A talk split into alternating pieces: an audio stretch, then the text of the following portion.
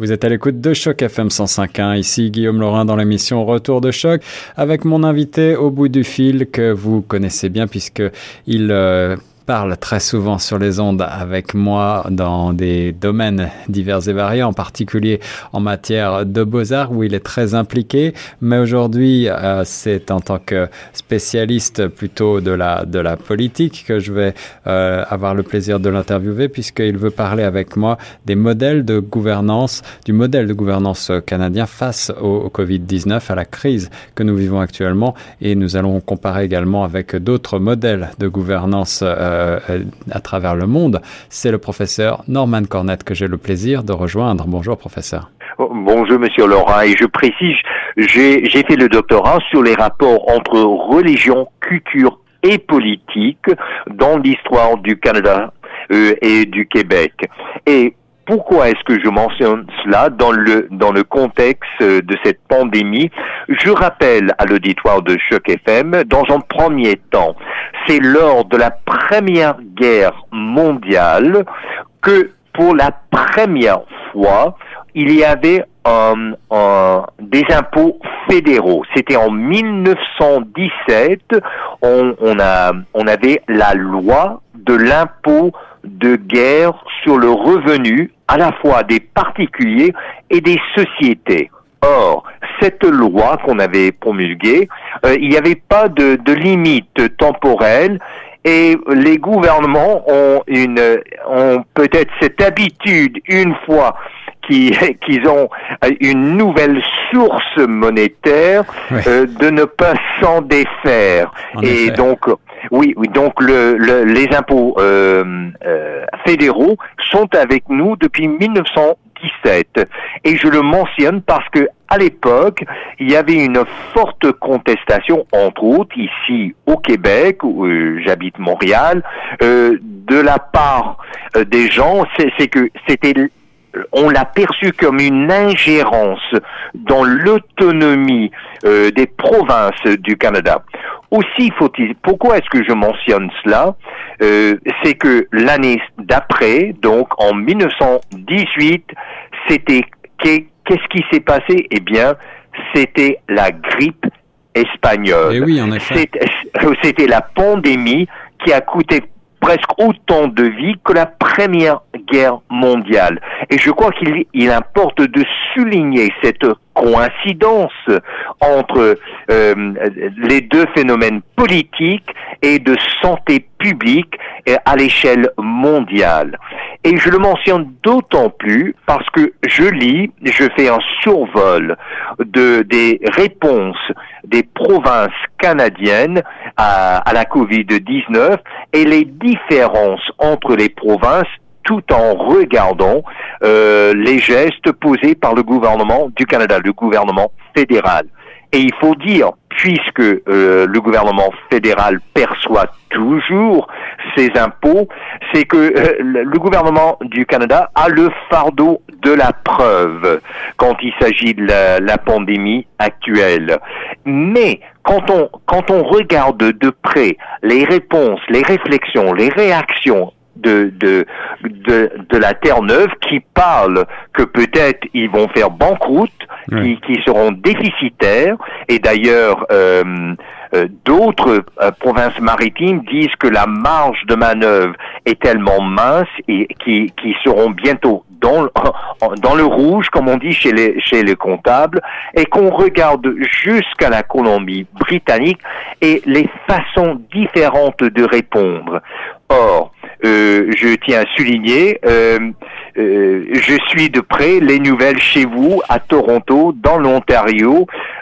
souvent, Doug Ford, le premier ministre ontarien, ne faisait pas ne faisait pas la bonne figure. ne faisait pas l'unanimité en tout cas. Oui, oui. Mais ce qui me fascine, c'est de voir la réponse maintenant euh, à l'initiative euh, du gouvernement de l'Ontario de la part de la population. Il semble avoir euh, du moins un certain consensus et je crois que un autre phénomène politique à souligner et on le voit très bien ici au Québec, c'est rare, Monsieur Laurent, qu'on voit l'unanimité de la part des partis politiques. Il y a chaque partisan qui tient, c'est toujours parti pris, mais que ce soit le Parti libéral du Québec, que ce soit Québec solidaire, euh, que ce soit le Parti québécois, ne parlons même pas évidemment du gouvernement actuel, la coalition Avenir Québec de François Legault, il est fort intéressant sur le plan politique de voir ce qu'on peut accomplir quand on va au-delà des différences politiques. Et je crois que euh, quand on regarde l'histoire du Canada, et je reviens sur la fondation même du, du Canada en 1867, la Confédération. Mhm. Vous savez, dans l'idée initiale, c'était d'accorder beaucoup de souplesse, voire d'autonomie à chacune de, ces provinces. Donc, il y avait une grande marge de manœuvre. Et on voit qu'il y a des premiers ministres comme François Legault qui s'en servent très très bien euh, et, qui, qui arrivent à, à unifier la population euh, avec des, des, mesures, avec des gestes, avec ce qui est concret. Et, et ça, ça c'est intéressant d'observer cela. Mais toujours est-il, la Confédération, qui est, qui, est, qui est le fondement même du Canada, de, de la Terre-Neuve jusqu'à la colonie britannique, à cause de cette même autonomie, cela a permis d'abord au Nouveau-Brunswick euh, de supprimer les droits aux Français. Ensuite, euh, ça a permis euh, à la nouvelle province qui qu'on allait créer, ça a permis de supprimer les droits du français au Manitoba. Donc, il y a cette tension dynamique dirais-je, dans la conception même de la Confédération canadienne.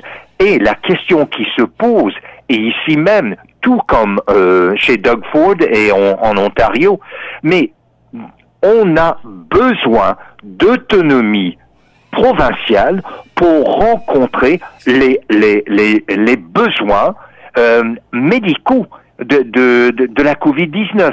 Et dans une certaine mesure, euh, euh, euh, Monsieur Laurent, ça vient appuyer un mouvement euh, de plus en plus d'autonomie pour qu'on on soit en mesure de rencontrer les besoins concrets, très terre à terre, et quel est le rapport entre la population et le modèle? Et je vois que le modèle du gouvernement du Québec actuel, ça semble, euh, en psychologie, on parle de rencontrer les besoins affectifs. Dans le cas présent, il s'agit de rencontrer et les besoins euh, affectifs parce que les gens souffrent de cette quarantaine, souffrent de cette isolation, souffrent de cette mise à l'écart et surtout les aînés. Et ça, c'est le phénomène parce que le Canada a une population très vieille, euh, Monsieur Laurent. Donc, quand on parle de modèle de gouvernance, ironiquement, la Covid-19 vient renforcer l'autonomie au sein de la Confédération.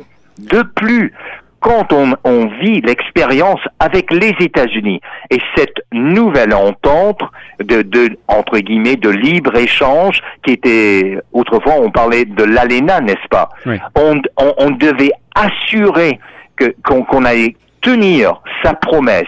Et quand on a un président comme Donald Trump qui arrête à la frontière même le, matériel médical dont a besoin des Ontariens, dont a besoin des, des Québécois. Et, et, là, on se rend compte dans quelle mesure, lors d'une pandémie, peut-on se fier à ces alliances internationales alors justement, professeur, vous-même qui, qui êtes américain euh, d'origine, euh, vous avez euh, dressé une analyse du modèle de gouvernance canadien plutôt, j'allais dire, favorable. Est-ce que vous êtes plus critique par rapport à notre voisin du Sud?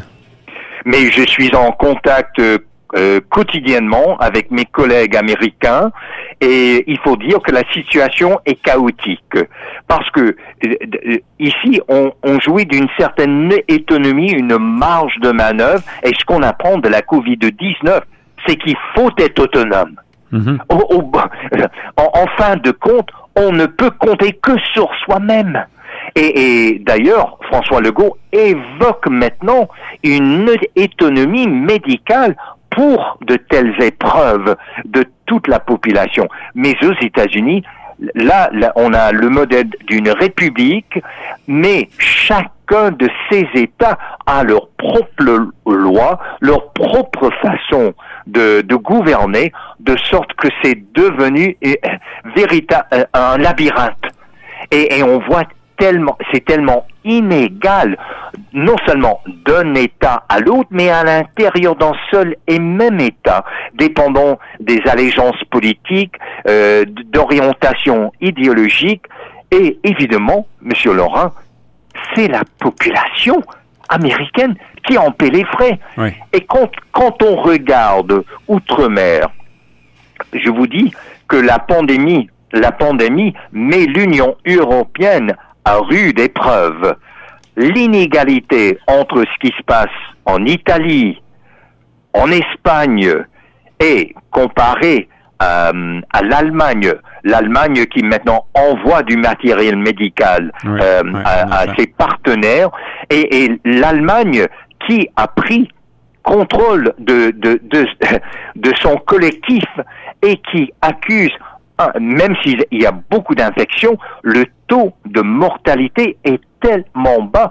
Or, ce que je veux dire, euh, Monsieur Laurent, c'est que ironiquement, la Covid-19 vient renforcer l'État-nation et au point qu'on doit se demander dans ce monde post-deuxième guerre mondiale qui a créé, n'est-ce pas, l'ONU pour contrecarrer euh, euh, une, une, telle situation comme celle de, la deuxième guerre mondiale, dans, dans un, monde d'alliances et de relations internationales avec des ententes comme autrefois l'ALENA ou, ou encore l'Union européenne, est-ce que la Covid-19 nous ramène à ce qui est valable et, ce qui marche dans l'État-nation. Et je dois vous dire, comme spécialiste euh, sur la question euh, du nationalisme, vous savez, suite à la Deuxième Guerre mondiale, État-nation rimé avec nationalisme, rimé avec soit le nationalisme social en Allemagne, donc les nazis, mhm, mhm. pardon, ou avec le fascisme euh, en Italie et Mussolini, ou encore avec Franco en Espagne ou avec Salazar au Portugal. Mais faut-il pour autant jeter le modèle d'un État-nation souverain, autonome et qui peut assurer les besoins de sa population. Euh, et ça, euh, parce qu'on sait très bien, dans le creuset de la Covid-19, dans le, le feu de l'action de cette pandémie, on ne peut pas compter sur les autres. Ça, c'est une évidence. Est-ce que ça veut dire, professeur Cornette, si je comprends bien, que vous imaginez, vous prédisez en quelque sorte que, euh, à l'issue de cette grave crise sanitaire que nous vivons actuellement, on pourrait s'attendre à voir les États se replier davantage sur eux-mêmes, voire même les provinces tenter d'être plus autonomes et d'être moins dépendantes de ce fait des, des autres? Oui, parce que euh, d'abord, les scientifiques disent très bien, Monsieur Laurent, la Covid-19 n'est qu'une première. Mhm. Il faut se préparer dès maintenant. Donc ça c'est une chose. Deuxième chose, c'est que euh, euh, dans mon enseignement, je, comme historien, euh, je parle de la distance chronologique et de la distance psychologique. Suite à la deuxième guerre mondiale, qui était un traumatisme collectif pour l'humanité, on, a, on avait tendance à, à une vision utopique que ce qui est plus grand, ce qui est plus international, ce qui est plus mondial, voilà, c'est la solution. Presque, on l'a conçu comme une panacée. Or, cette, la Covid-19 nous met en face de la réalité et je me demande si cette pandémie ne nous oblige pas à revoir l'État-nation et non pas sous un jour nationaliste qui, qui mène euh, inexorablement à une guerre mondiale comme c'était le cas euh, en 39, 39 à 45. Je crois que peut-être s'il y a une chose qu'on peut apprendre sur le modèle de gouvernance, c'est à quel point l'État-nation et l'autonomie gouvernementale est une nécessité en temps de pandémie. Et je vais plus loin. Euh, je vous donne l'exemple du. Euh, c'est tellement, c'est tellement miné que ce que je vais dire. Je veux parler de Taïwan. Taïwan, pourquoi j'ai dit miné? Parce que tout le rapport avec la Chine et Taïwan, c'est un, un champ tellement miné. Peut-on parler d'une province? D'autres veulent parler d'un pays. Est-ce que c'est indépendant ou c'est autonome?